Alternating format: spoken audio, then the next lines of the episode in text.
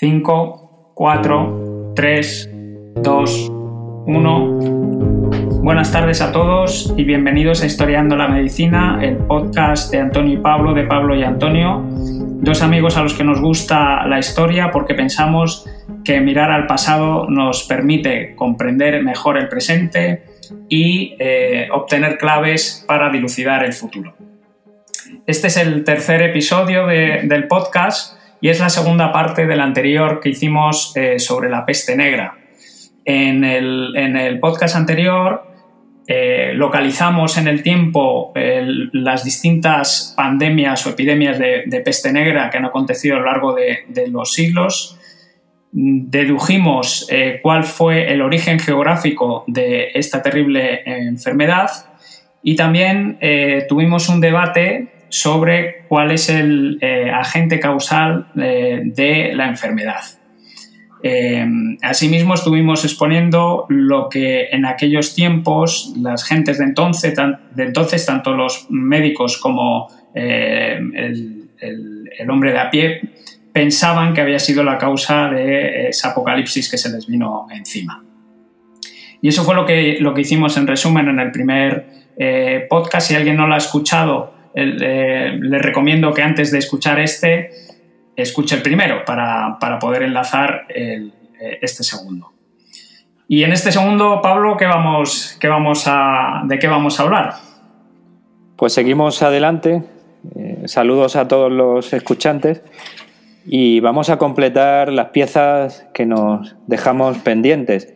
Quizá unas están relacionadas, otras menos, pero, pero hay elementos muy interesantes que aún nos quedan por, relatar y por contar dentro de lo que, de, lo que nosotros hemos visto que, nos parece de interés. Así pues veremos eh, las reacciones eh, sociales que se producen en la población, hablaremos de datos, hablaremos de personajes que a lo mejor os suenan, eh, veremos qué pasó con los supervivientes, ¿Qué medidas de salud pública tomaron en, aquella época? Hablaremos de cuarentenas, hablaremos de estados de alarma, algo parecido a lo que pasa ahora. Eh, complementaremos con algunos datos de, las epidemias, cómo afectó en el siglo XVII, en ciudades tan importantes como Sevilla como Londres. Y, terminaremos con aspectos eh, preocupantes sobre, sobre la actualidad de la, de la peste, no solo, no solo se trata de una enfermedad reemergente ahora, sino que, ha sido una guerra, se ha utilizado como guerra biológica y en, y en este capítulo pues, pues lo veremos.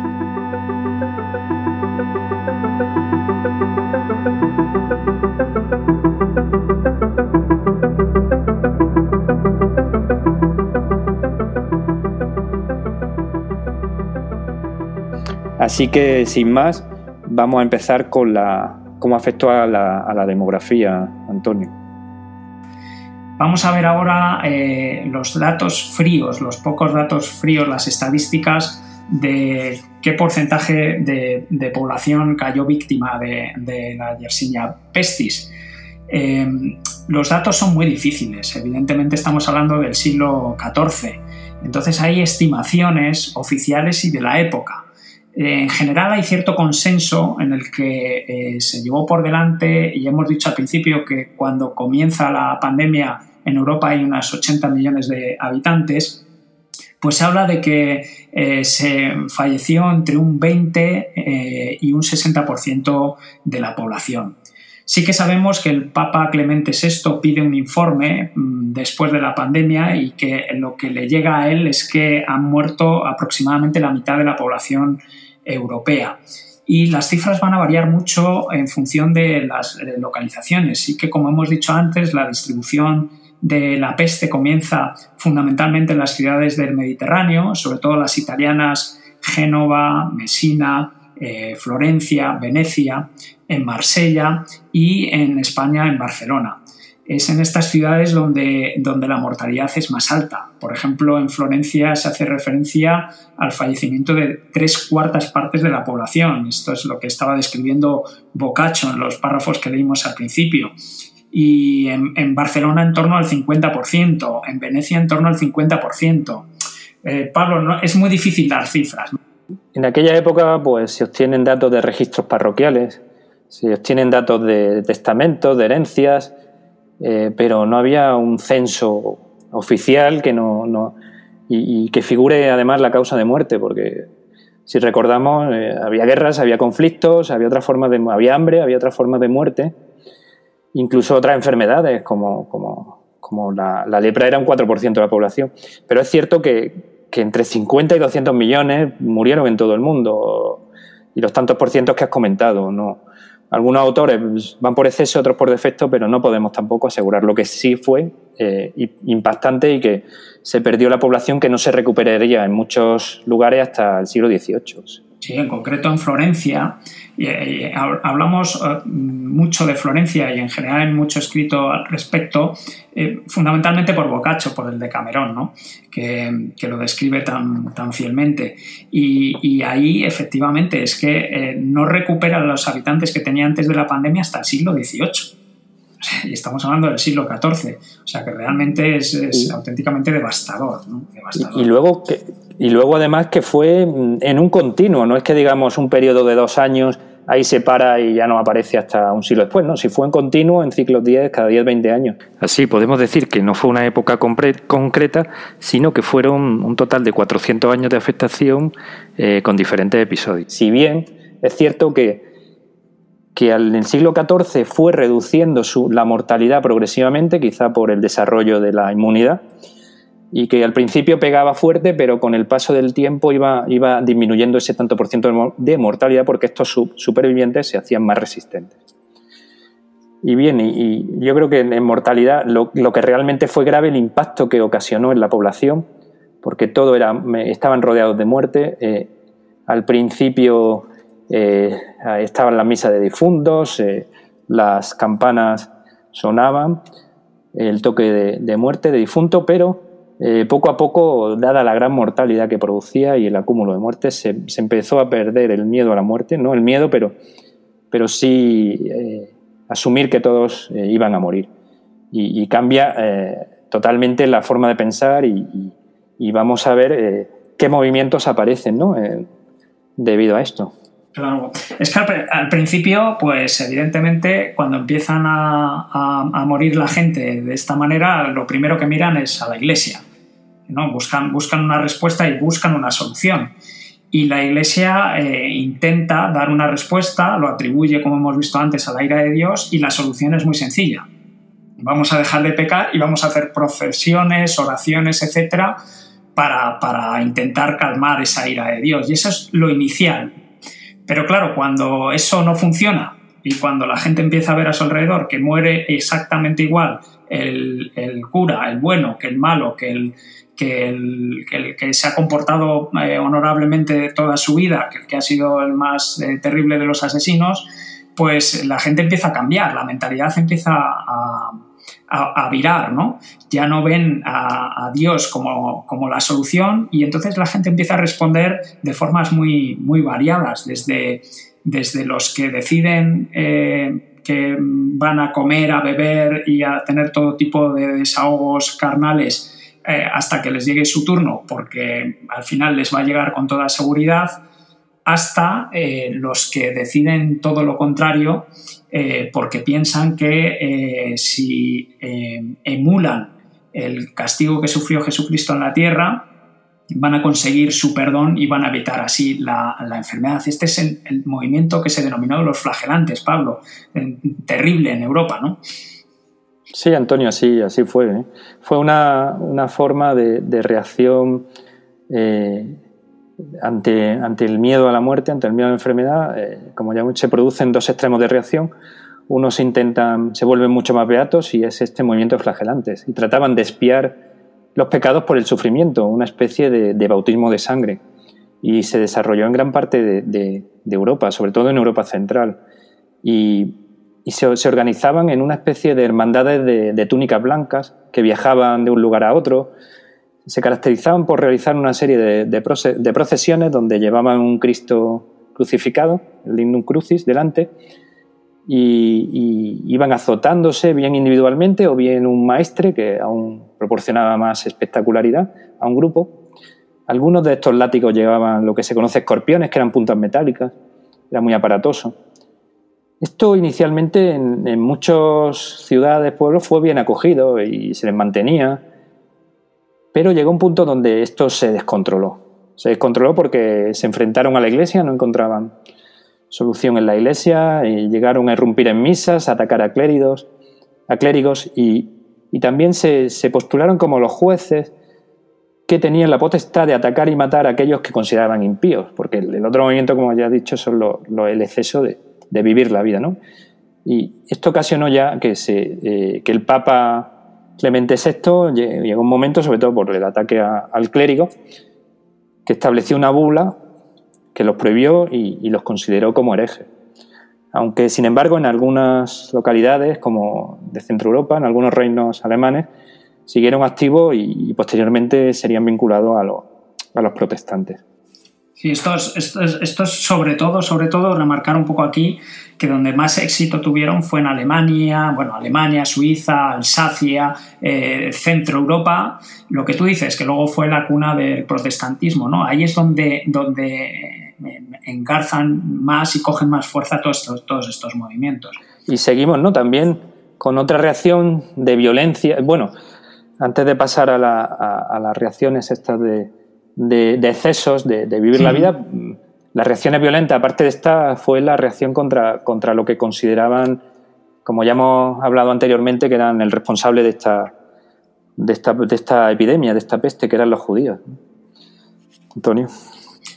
Fue terrorífico. La verdad es que eh, yo creo que la gente estaba desesperada. Se, les morían alrededor los hijos, se les moría todo el mundo y miraban para un lado y intentaban buscar a un culpable. Esto es muy frecuente en todas las epidemias y en todos los momentos de crisis. En la antigüedad y en la actualidad se intenta buscar un responsable, un culpable.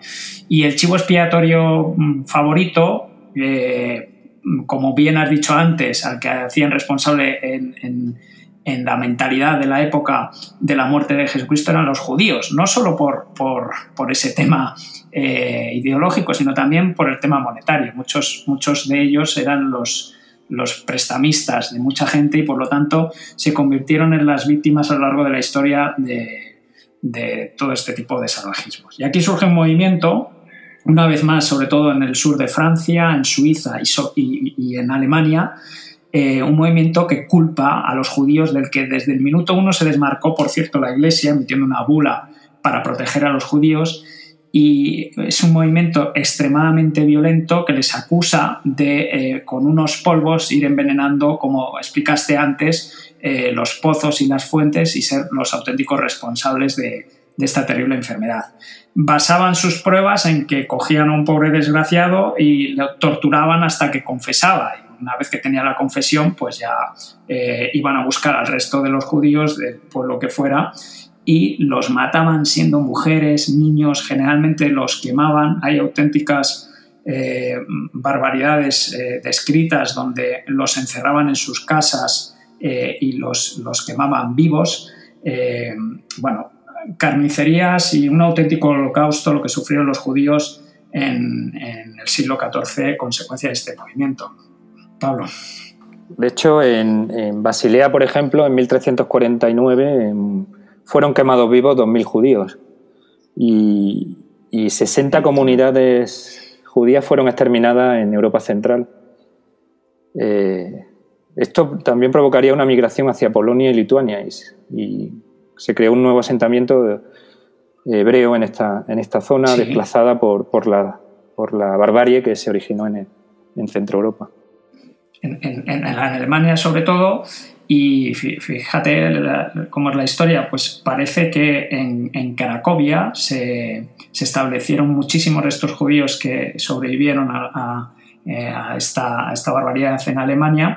Y fue así porque el rey Casimiro el Grande estaba enamorado de una judía, que cuenta la leyenda, una judía que se llamaba Esther, y por mediación de esta pues decidió acogerlos y se establecieron durante muchos siglos en Polonia y hasta que, consecuencia una vez más del radicalismo, pues en el siglo XX volvieron a ser eh, atacados y, exterminados. luego también en, En las ciudades se crea una sensación de terror, de la gente no sabe qué hacer, eh, viendo tanta muerte a su alrededor. Prácticamente era casa sí, casa no. Entonces, eh, eh, algunos, como veremos en muchos textos, deciden huir de la ciudad y huir al sitio más lejos posible. Incluso algunos estaban ya contaminados, infectados y mueren, y mueren en este tránsito. Y, otra de las cosas era que intentaban regresar lo más tarde posible para evitar el caos, para evitar, eh, para volver en, unas, en un momento en el cual hubiera pasado la, la enfermedad. Y, pasando al otro polo, que es las reacciones estas que se producen de, de vivir la vida, de, de, comer, beber, de disfrutar porque mañana hemos de morir, aparecen algunos, algunos movimientos que, que ha influido en, en la música, en el arte, como como pueden ser las danzas de la muerte, las danzas macabras. Eh, en medio del caos, mientras se retiraban los cadáveres, se acumulaban los muertos, donde el sufrimiento reinaba en el ambiente, pues hay grupos de especie de... algunos lo, refieren como, estudiantes eh, con pocos ingresos que, en ese momento de crisis eh, se dedican a, cantar, a bailar, incluso dicen el origen de la tuna. Esto lo llamaban sopistas porque iban de taberna en, taberna, eh, se dedicaban a entretener a la gente con sus bailes y sus cantes y sus canciones y a cambio pues recibían una, sopa, una comida. Y, no solo a estos estudiantes, sino también una parte del clero, el clero había el alto clero y el bajo clero. En esta época y parte del bajo clero que pierde, que pierde su unión monástica son una especie de clérigos vagabundos que se dedican al, vicio, a la canción, a, disfrutar, que se le conoció como goliardos, pues todos estos realizan representaciones que son las conocidas danzas de la muerte o macabras que, que se basan en, que una serie de, esqueletos eh, llaman a, los, a, los, a la población a, seguirlos a bailar hasta la muerte. Y esto ocasiona una situación bastante delirante dentro de, de esto. Eh, por ejemplo, el, Carmina Burana, en la poesía Carmina Burana viene de esta época, o, incluso el himno de la universidad es el, el Gaudeamus Igitur, algunos de sus versos, como el traducido al español, el Alegrémonos mientras seamos jóvenes, porque viene la muerte velozmente, nos arrastra atrozmente y, a nadie perdón. Así que vemos diferentes formas de, expresar esta, esta sensación de, de miedo que aparecía en la población también muchos, morían por, muchos morían por el pánico más que por la propia enfermedad. Era una desesperación eh, tremenda. Hay crónicas eh, que a mí me han llamado mucho la atención y, me gustaría, para, para, encuadrar un poco cuál era la situación de paranoia absoluta que tenían en esos momentos, hay una sueca perfectamente descrita por la que cuentan que en una población en Suecia, en, en 1499, eh, aparecen un niño y una niña eh, que habían fallecido sus padres por la enfermedad y llegan a una población. En la población están aterrados del niño y de la niña y deciden cavar una fosa, meter comida dentro de la fosa para que los niños entren a comer a la, fosa y los entierran vivos. Es decir, eh, era una situación completamente desesperada a la que hay que añadir una cosa, tenían miedo a la muerte, pero también en, su mentalidad eh, tenían eh, miedo a morir sin, la extrema unción. Y la iglesia aquí se ve desbordada porque los, los, curas que habían ido inicialmente, igual que los médicos, a dar la extrema unción, morían prácticamente todos. Entonces, entre que se habían quedado sin, sin curas para eso y que eh, los pocos que quedaban no querían ir a pie del enfermo, pues el Papa Clemente VI, que estaba en Aviñón, por cierto, no en Roma, pues emite una bula por la que eh, decide que la extrema unción la pueden dar cualquier hombre laico eh, que esté presente en el momento en el que el enfermo vaya a fallecer, sin necesidad de que sea un, eclesiástico. E incluso emite otra porque dice, bueno, y si no hay hombres, que también puede hacerlo una mujer. Eh, eran bulas que, nos indican de la desesperación. Igual que, por supuesto, no se podrían enterrar a nadie, no había sitio, no había gente para enterrar. Y emite otra bula porque, eh, hoy en día lo vemos con otros ojos, pero si no tenías la extrema unción y si no te enterraban en un campo santo, en un cementerio, mm, no ibas al cielo. Entonces el Papa llegó a emitir eh, una bula para, por ejemplo, decir que el Ródano, que era el río que, pasaba por Aviñón, fue declarado campo santo todo el río para que pudieran tirarlos y deshacerse de los cadáveres. Es decir, em, la situación en la que vivieron era de completa desesperación y las respuestas, estas que nos llaman tanto la atención, pues hay que meterlas en ese, en ese contexto. De hecho, algunos, los que, los que tenían más, más poder económico, se dedicaban a construir capillas para luego tener un, un, lugar donde, donde yacer muerto, por este miedo a, no saber dónde iban a terminar. Sí, efectivamente, eso es un estudio muy interesante eh, que hace relación que en la que se han estudiado los testamentos, sobre todo en Inglaterra, antes de la primera, eh, de, la primera ola y, después. Y se veía que antes donaban, hacían su, su capilla o su, su, tumba o su mausoleo y donaban el resto a la sociedad para hacer una iglesia o obra benéfica lo que sea y después se vio que invertían en, en, segundas capillas y en terceras para tener asegurado un sitio donde enterrarse. O sea, hay un cambio eh, claro al, al respecto, sí.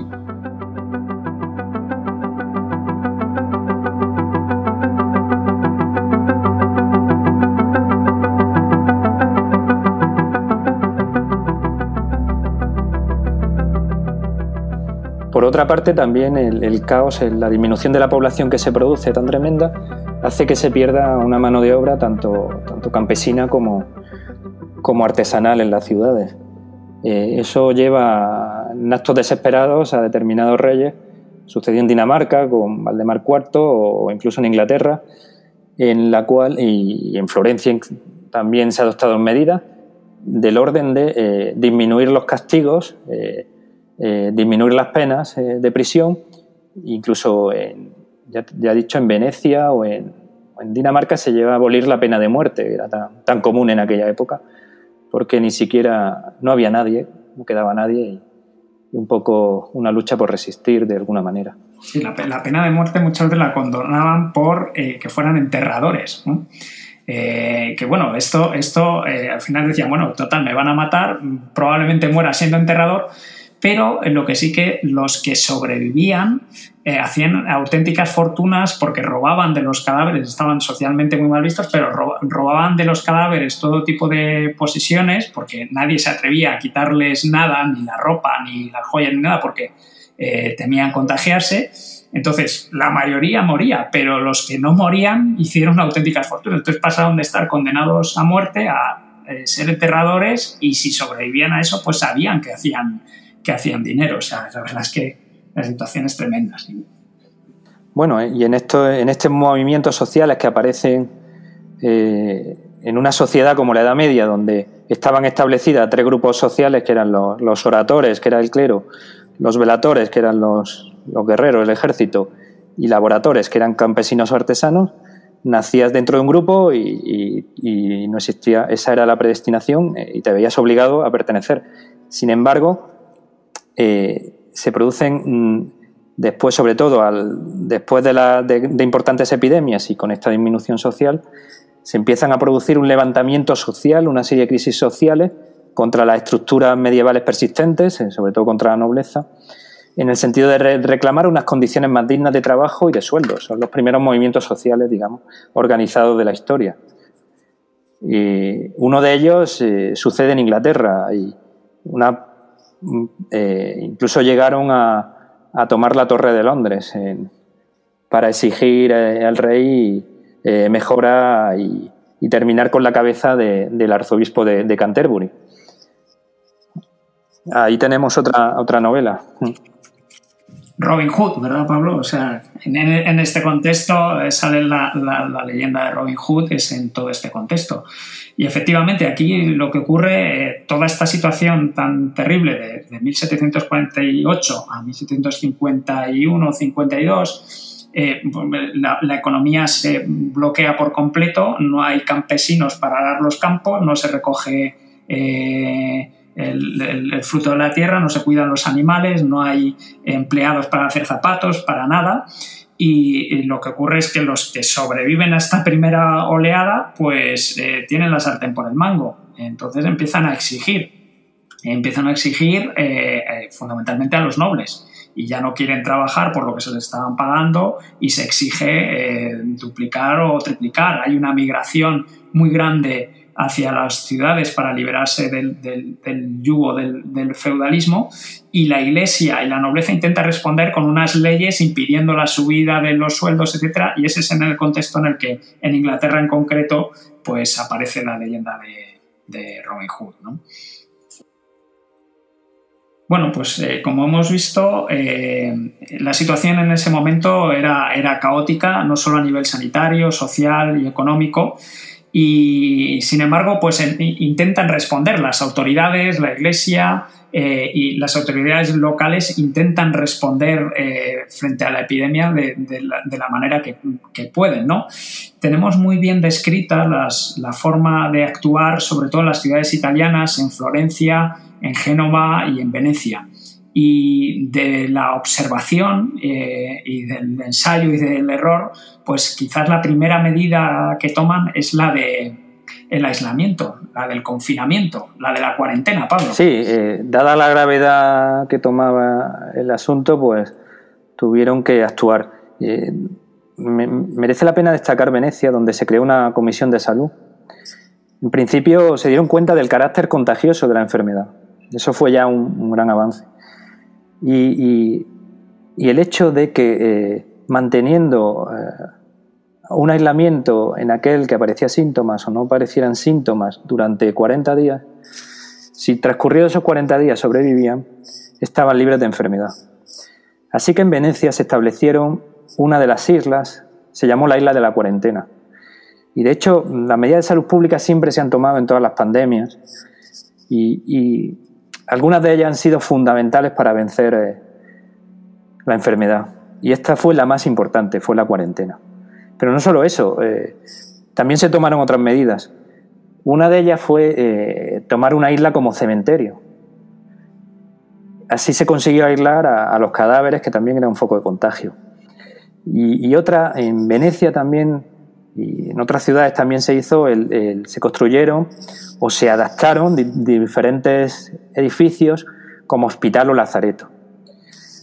Eh, normalmente estaban vinculadas a órdenes monásticas estos lazaretos, eh, proceden ya de, siglos atrás, y eh, el problema de estos lazaretos tenía una doble vertiente. Por un lado, se conseguía un, por lo menos cuidar a algunos de los enfermos de manera más o menos digna, y por otra, la parte negativa fue que en muchos casos se, ingresaban en estos lazaretos, en estos hospitales, algunas eh, personas que tenían vinculación o otra serie de sintomatología que no relacionaba con la peste. Al final acababan contagiándose y se convertían, debido al, poco aislamiento que tenían, en, hospitales de la muerte. Pero, eh, sin embargo, una medida que creó mucha polémica, mucha violencia social, mucho miedo fue el confinamiento, pero un confinamiento auténtico, ¿no, Antonio? Sí, el, confinamiento de verdad fue el que se puso en marcha en Milán. En la ciudad de Milán, viendo a su alrededor lo que estaba pasando en, Génova, en Venecia, en Florencia, en Messina, pues el duque de Milán, que era un hombre que no se andaba con tonterías, eh, decidió que eh, ante el más mínimo de los síntomas se tapiara a toda la familia en su domicilio y en caso de que no lo tuvieran se les expulsara al bosque y eh, que esperaran los 40 días encerrados en su domicilio. Y los, al día 40 el que saliera de ahí vivo muy bien y el que no, pues ahí se había quedado. Lo cierto es que lo puso en marcha y fue la ciudad con menor mortalidad durante esta primera eh, oleada de todas pero ahí tenían unos ojeadores eh, que iban por toda la ciudad y ante la mínima tapiaban, tapiaban la casa entera con, la gente que se quedaba dentro. O sea, pero demostraron que el aislamiento era efectivo, realmente. Pues, además, ponían una cruz en la entrada y tapiaban ventanas, puertas, e incluso cuando se podía estaban custodiadas. Eh, eso creó ese caos social que, que al mínimo síntoma intentaban huir de las ciudades.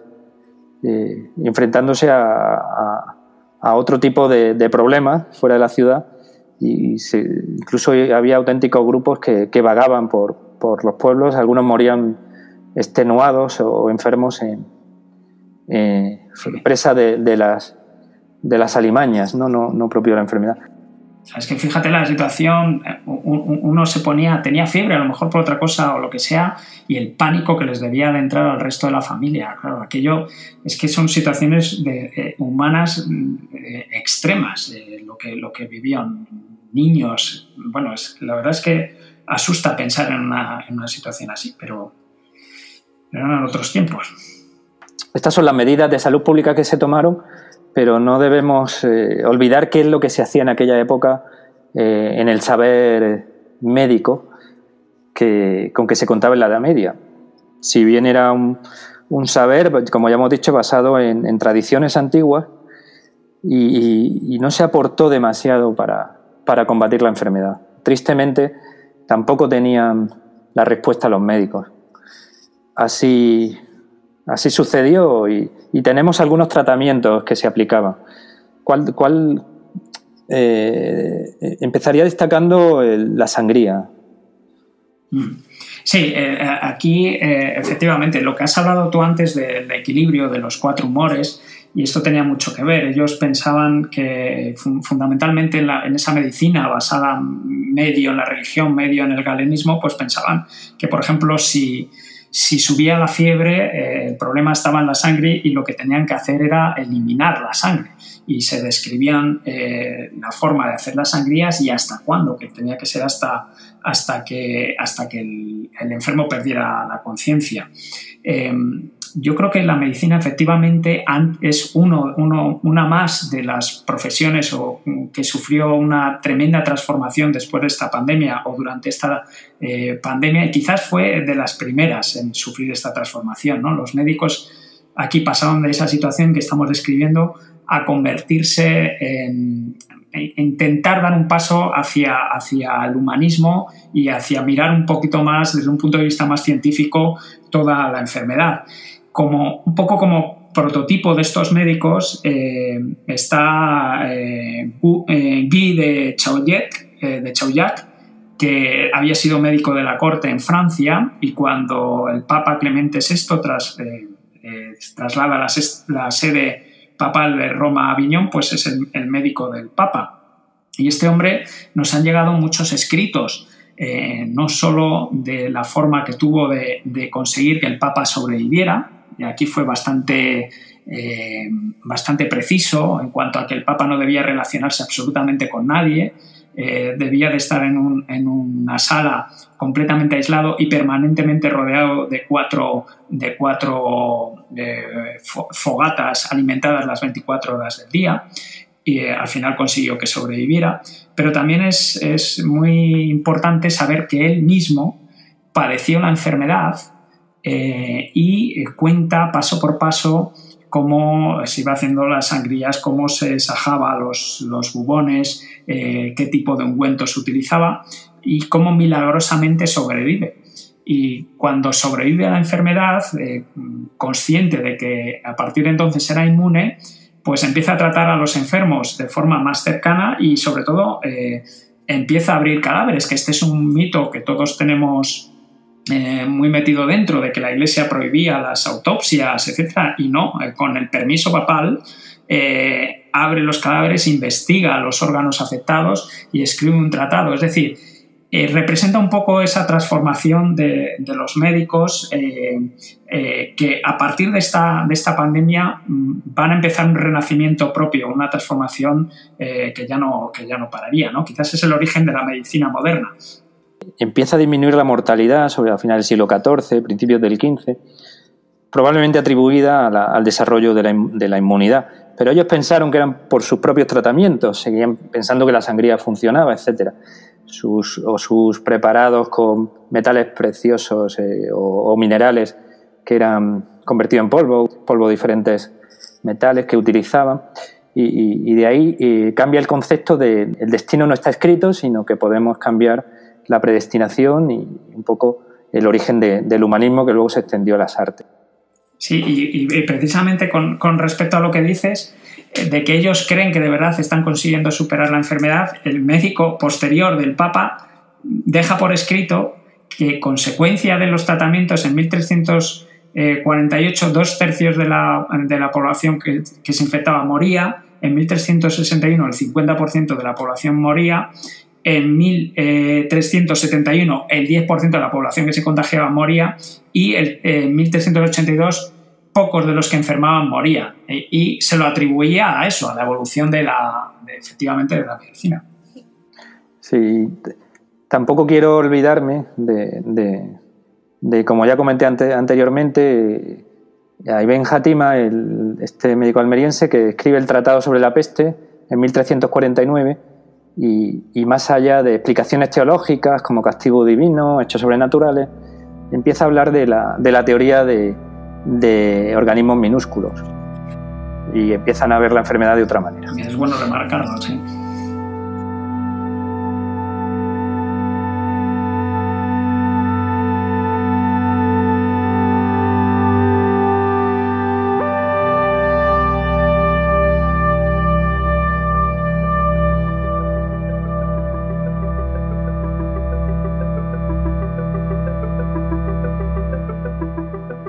Bueno, pues nos gustaría también hacer un poco de referencia a nuestro país, muy brevemente, muy brevemente, en esta primera oleada, en esta, en esta primera pandemia, en 1700, eh, perdón, en 1348.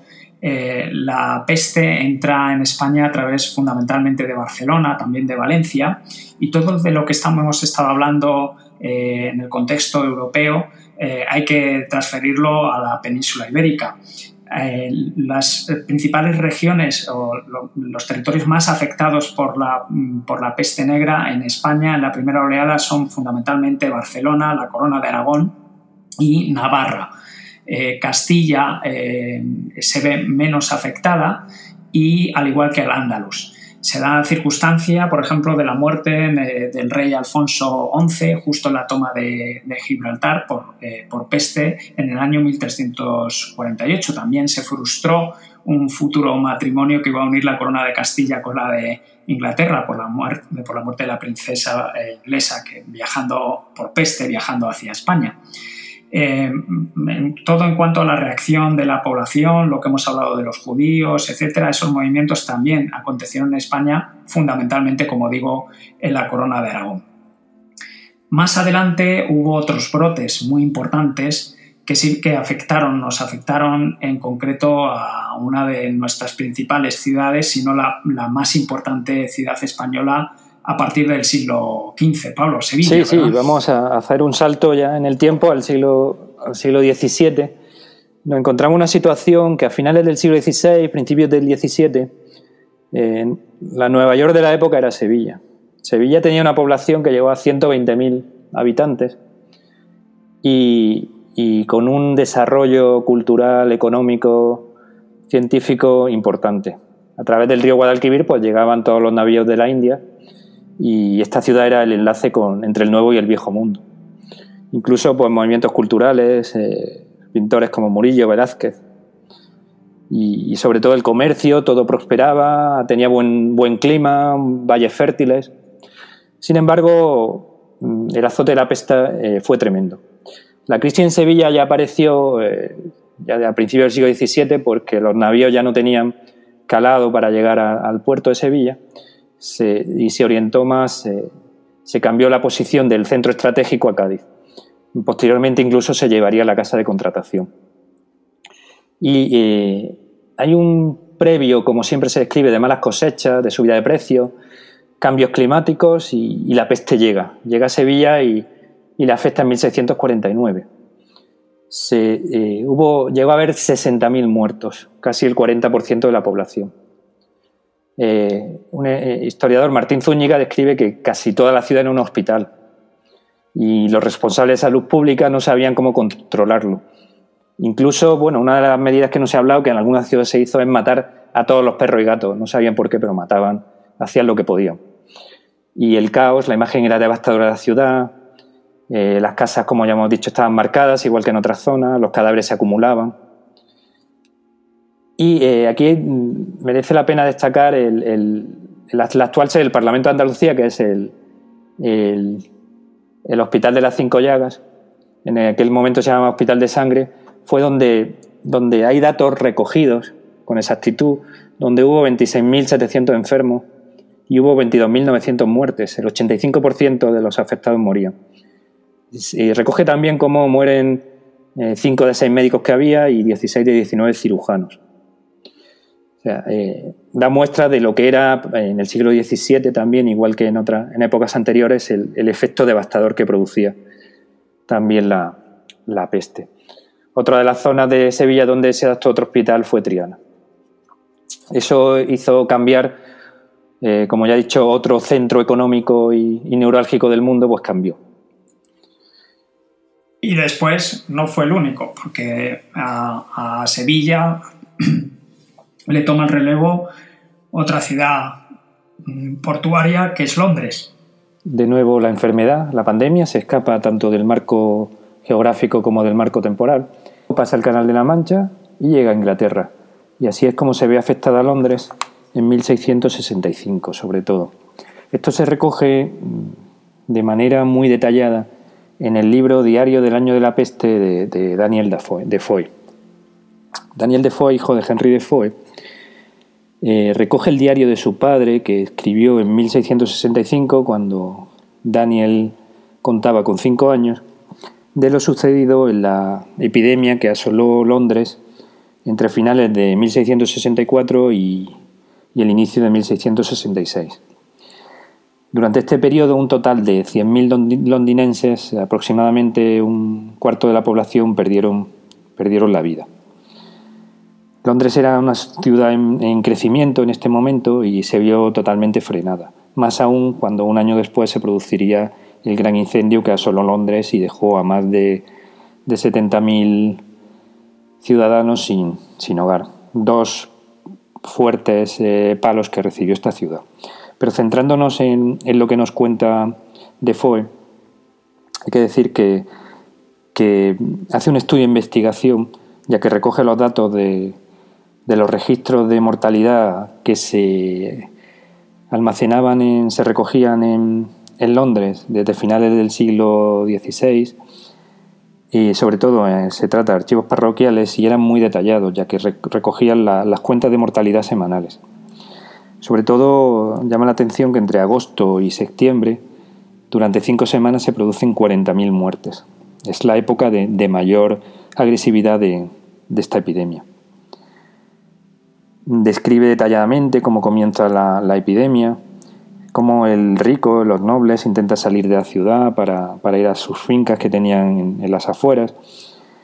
Y desde el principio, mm, cosas que ya no suenan del presente, la gente intentaba obtener certificados de salud para, poder eh, saltarse los controles, ya que las autoridades de la urbe, sobre todo el Lord Mayor y los alguaciles mayores, establecieron unas normas de obligado cumplimiento es parecido a lo que se trata de crear en un estado de alarma.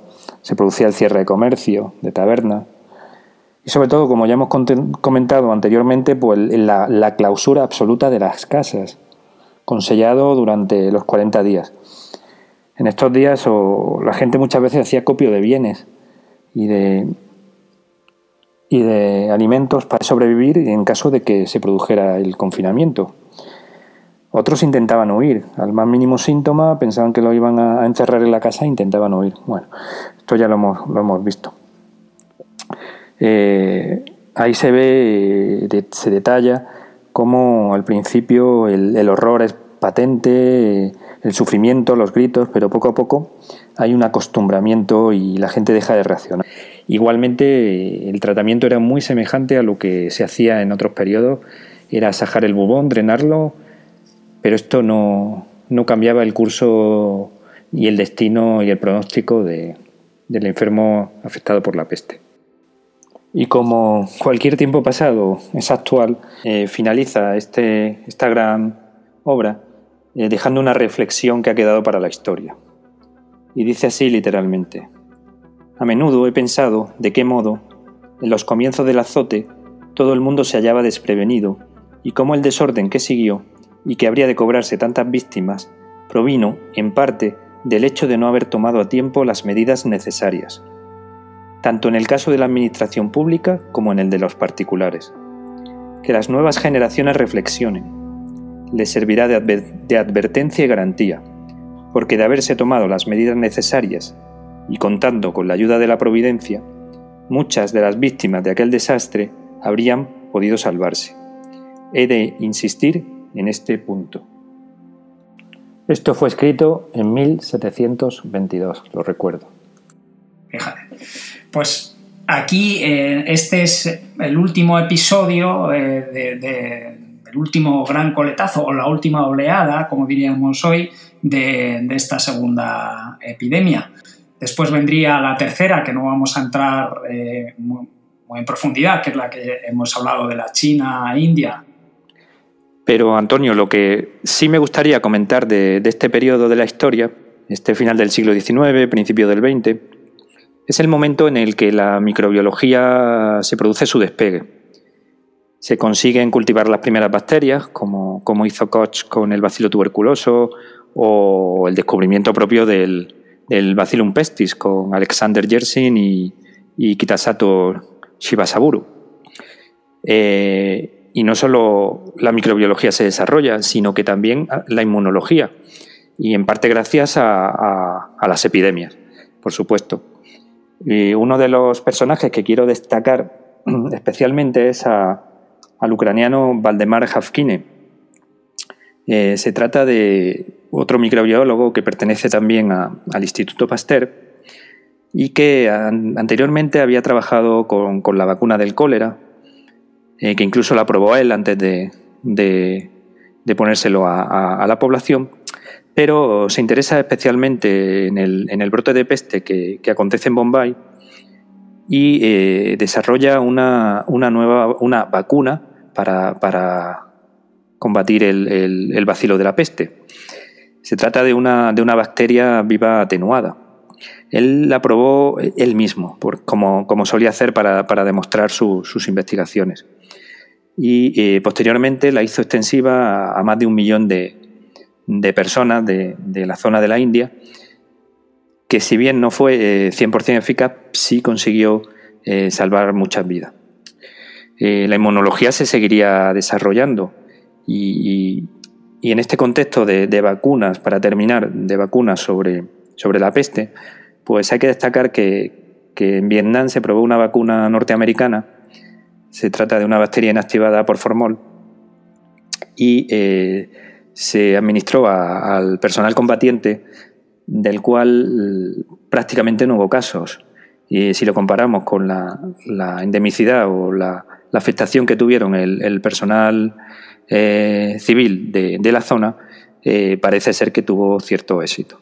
Sin embargo, ahora mismo mm, no existen grandes desarrollos de vacunas y están indicadas en muy pocos casos o, apenas se, se administran.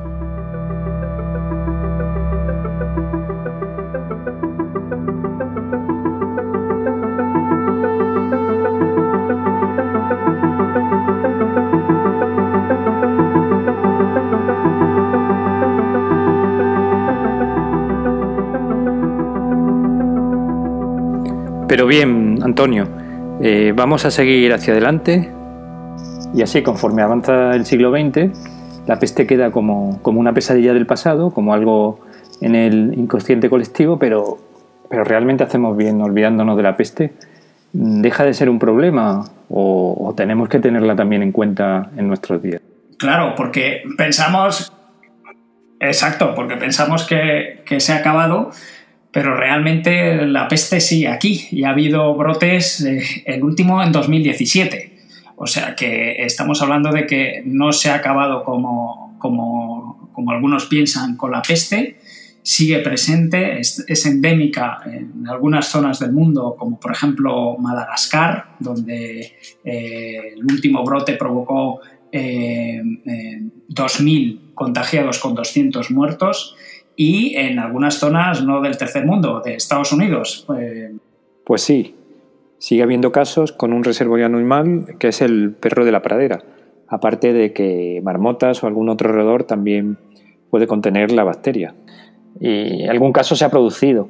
Pero, pero para dar datos de la Organización Mundial de la Salud, eh, aproximadamente se producen actualmente 600 casos al año y hablan de una mortalidad de estos 600, unas 120 muertos. O sea, se acerca en torno a un 20% de, de, mortalidad y que está presente en todo el mundo, excepto en, Oceanía.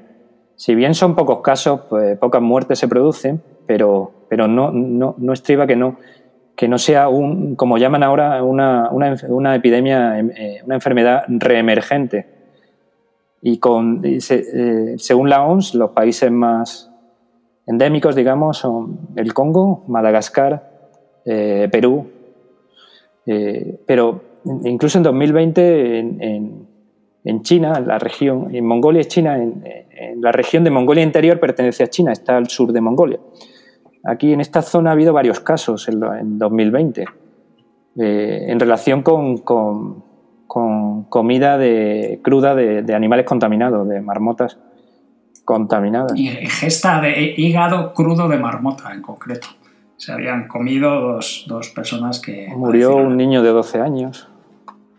En, respecto. Y en Madagascar, eh, como ha citado el brote 2017, no solo fue bubónica, fue también eh, peste neumónica. Hubo 1.791 casos de, peste neumónica en Madagascar. O sea que, eh, puede, puede presentarse de diferentes formas, no solo la bubónica en, la actualidad. Y como estamos viendo, mantiene esa capacidad de matar eh, tremenda y como cualquier germen, cualquier bacteria, cualquier virus con esa capacidad de, con esa letalidad, pues tiene un interés, por desgracia, desde un punto de vista bélico. ¿no? Claro, la guerra biológica está presente porque no es que eh, sin tratamiento es muy la mortalidad es enorme, pero es que con tratamiento reduce mucho la mortalidad, pero habría antibióticos para todos en caso de producirse un brote. Bueno, mm, ahí está el que se siga viendo eh, se siga investigando el tema de, luchar contra ella como arma biológica.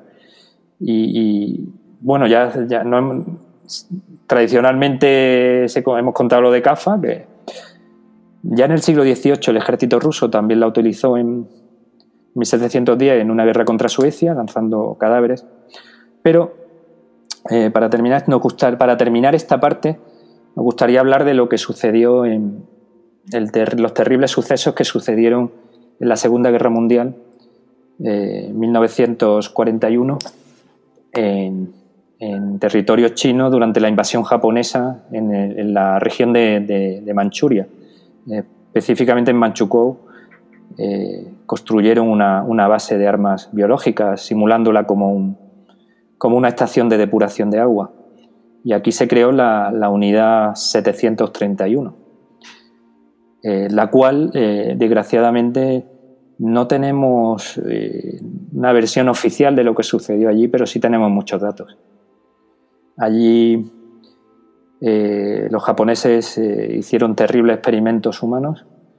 el terror, realmente lo que realizaron con la población, parte china, coreana, algunos incluso europeos, eh, superó todo el odio que se puede crear en el, ser humano. Y aparte de, que crearon armas biológicas eh, con el intento de difundir la peste, porque crearon una bomba de, de pulgas, en este caso de la Pulex irritan, contaminadas con Yersinia, que, que, llegaron a lanzar en dos ciudades chinas, ocasionando una pequeña, un brote epidemia, un pequeño brote epidémico. Pero no solo eso, bueno, también utilizaron antras, tuberculosis y aparte de guerra biológica, bueno, probaban con, personas estos, estas armas, eh, llegaron a realizar eh, vivisecciones sin anestesia. Eh, creo que no, debemos seguir con, esta, con estas atrocidades.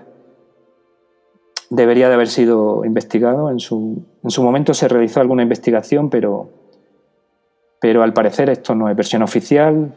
Según se cuenta, mm, eh, Estados Unidos en parte eh, obtuvo las investigaciones y dio cierta inmunidad a cambio de tener esta información. No se sabe con claridad y nunca fue revelado. Eh, en los juicios de Tokio en 1948 no se llegó a juzgar plenamente. Eh, los rusos sí, porque realizaron un juicio en Yabarovsk y condenaron a algunos miembros de, de, este batallón, de estos batallones biológicos.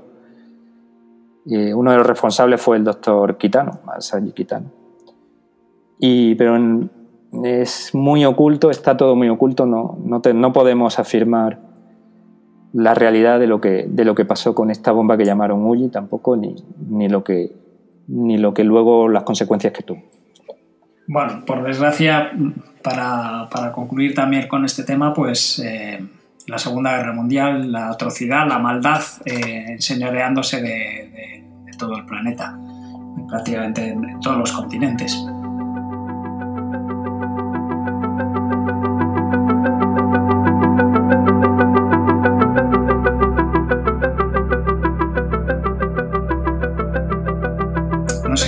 Si quieres eh, comentar algo más eh, a modo de, conclusión antes de terminar.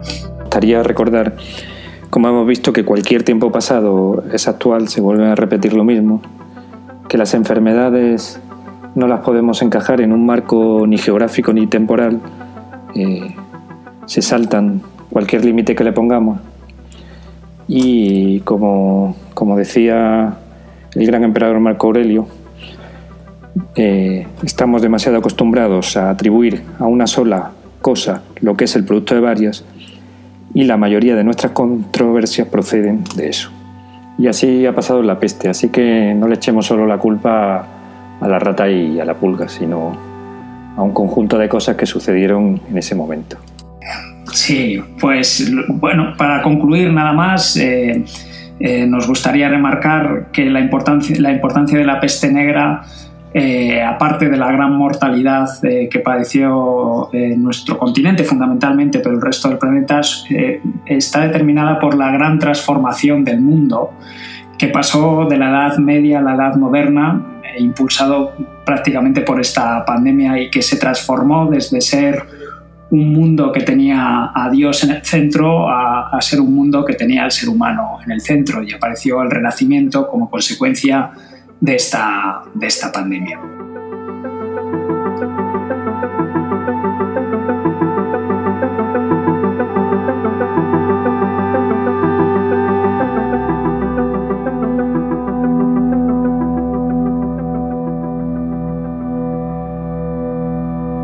Bueno, y antes de finalizar, si alguno de vosotros os ha interesado el tema y queréis profundizar y obtener más información al respecto, os vamos a dar algunas recomendaciones acerca de la bibliografía y de algunos de los títulos que han salido durante el desarrollo del podcast. A mí personalmente me parece que todo el que quiera eh, investigar un poco eh, debe leerse o por lo menos ojear el libro que publicó Boccaccio, testigo presencial de, los hechos, el, famoso de Camerón, que está traducido en, español y muy fácil de obtener. Eh, otro libro que sobre todo en el capítulo primero fue la base de la discusión, que creo muy interesante acerca de cuál fue el verdadero germen responsable de, la, de esta terrible pandemia, es el que escribió eh, Graham Twigg en 1985, que también está publicado y accesible, la muerte negra, la reevaluación biológica, muy interesante. Y por último, un compendio del año 2004 que publicó Benedicto, eh, que se titulaba La peste negra, 1346-1353, la historia completa, que realmente es bastante, bastante completo. Y también si tenéis algo de tiempo, pues eh, mm, se pueden visualizar distintos eh, documentales en Internet a mí personalmente, por ejemplo, me gustó bastante bien y creo que es bastante serio al respecto el, que, el que tiene eh, National Geographic. Y, Pablo, tú tienes más recomendaciones para, dar a, los escuchantes. Pues como, libro recomendaría eh, una novela que se titula La peste negra, pronto, lejos y tarde, de, Luis Miguel Guerra, donde habla de Ibn Jatima y de otro médico en, en Florencia, es bastante entretenido el que ya comenté en el, en el audio, que es el Diario del Año de la Peste, de Daniel Defoe. Y como artículo fundamental, el que quiera profundizar y, actualizarse, es el publicado en el, en el Clinical Microbiology, es una revisión Se titula Yersinia pestis, Historia Natural de la Plaga y es totalmente actual ya que fue de diciembre de 2020, publicado en enero de 2021. Y bueno, así como novela también tenemos la de Un Mundo Sin Fin al final de, de Ken Follett y al final del mismo, si se aguanta toda la trama, eh, se habla de la peste también en, en Italia, en Londres. Y como también como documental en el canal de historia hay otro también interesante, pero bueno, hay, hay mucho, mucho por, por descubrir todavía. Y creo que, que nada más como recomendaciones. Sí, y, bueno, esto que sean fuentes, porque como siempre os digo antes de despedir, que la cultura, la lectura, la historia eh, nos da la libertad de pensamiento y, por, lo tanto recomendamos eh, profundizar en todos estos temas para tener luego libertad de opinión. Y nada más, por mi parte. Bueno, muchas gracias y hasta pronto. Seguimos historiando la medicina.